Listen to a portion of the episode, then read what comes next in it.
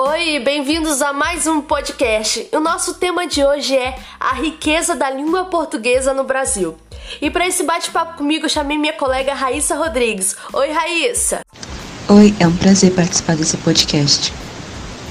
Bom, Raíssa, para introduzir aqui a nossa conversa, eu gostaria de falar algo que eu tenho notado em muitas pessoas que viajam para o exterior. Elas relatam que no momento que elas dizem que a língua falada no Brasil não é o espanhol, mas sim o português, as pessoas logo se espantam dizendo: não, mas quem fala o português é o português. Então, essa certa dificuldade em entender que o português falado no Brasil não é o mesmo de Portugal. Mas e nós brasileiros, será que nós entendemos a razão de nós não falarmos o mesmo português falado em Portugal? Isso mesmo, Carol. Isso acontece porque nossa língua recebeu no período colonial várias contribuições de diversos grupos e comunidades étnicas. Algumas delas são da língua indígenas e africanas também. E muitas dessas contribuições nos acompanham até hoje. É mesmo? E você pode nos dar alguns exemplos dessas contribuições que estão presentes aqui na língua portuguesa do Brasil?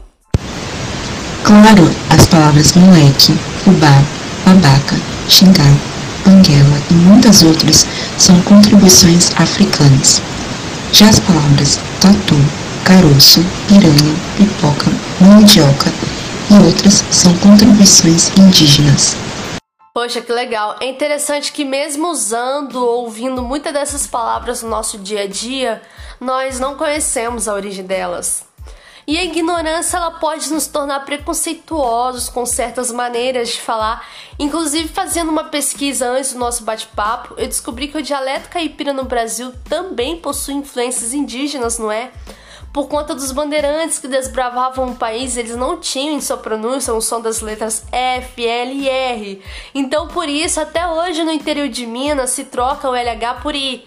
Então, eles dizem paia ao invés de palha.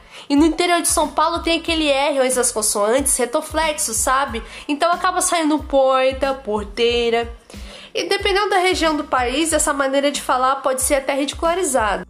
Sim, por não conhecermos essas contribuições, acabamos sendo preconceituosos quanto a elas. Muitos também consideram errado frases com artigo no plural e o sujeito no singular. Mas essa maneira de falar também possui influência indígena que não conhecemos. Que bacana, Raíssa. Então são essas algumas das contribuições que tornam o português do Brasil uma língua tão rica e única. Bom, muito obrigada por aceitar o nosso convite, foi um prazer ter você aqui. Eu que agradeço por fazer parte desse podcast tão importante para a nossa população. Obrigada pela atenção de vocês e até a próxima.